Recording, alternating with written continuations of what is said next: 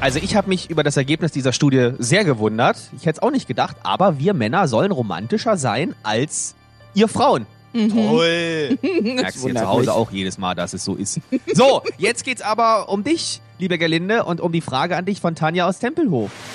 Sag die Wahrheit.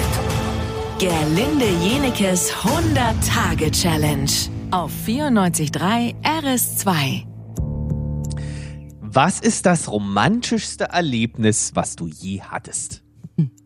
Also, mir fällt eine romantische Geste ein. Geht das auch? Welche denn? Naja, sag klar. Das, naja, es ist, es ist merkwürdig. Also das ist meine Art von Romantik, muss ich sagen. Ähm, ich habe mal einen Typen kennengelernt und ähm, der erzählte mir, er kommt aus München. Und da habe ich ihm gesagt, dass ich München nicht mag, außer als ich da mal gearbeitet habe, irgendwann fürs Fernsehen, habe ich dort in einem Hotel mich verliebt in die in die Stifte, die Bleistifte, die da, die da äh, rumlagen. Ja, das waren so äh, so so so Kugel, so eine Art Kugelschreiber mit so einer Bleistiftmine und hinten einem Radiergummi dran. Und ich habe die geliebt. Und immer, wenn ich in München war, habe ich mir aus diesem Hotel zwei oder drei von diesen Stiften mitgenommen. Die hielten aber nicht sehr Mhm. lange. Und irgendwann, wirklich ein Jahr später oder so, wollte dieser Mann mich offensichtlich sehr beeindrucken.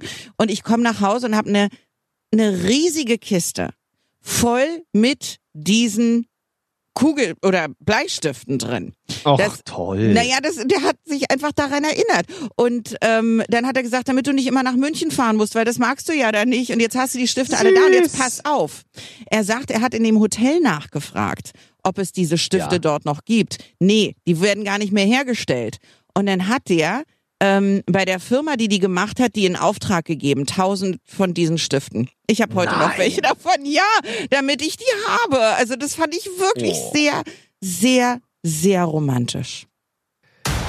Es gibt ja Mama-Kinder und Papa-Kinder. Ja.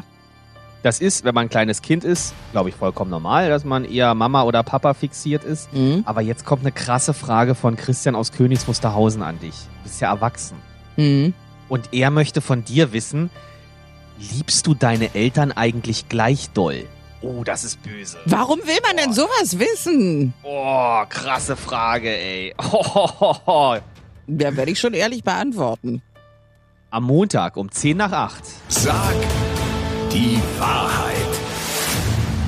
Gerlinde Jenekes 100-Tage-Challenge auf 94.3 RS2.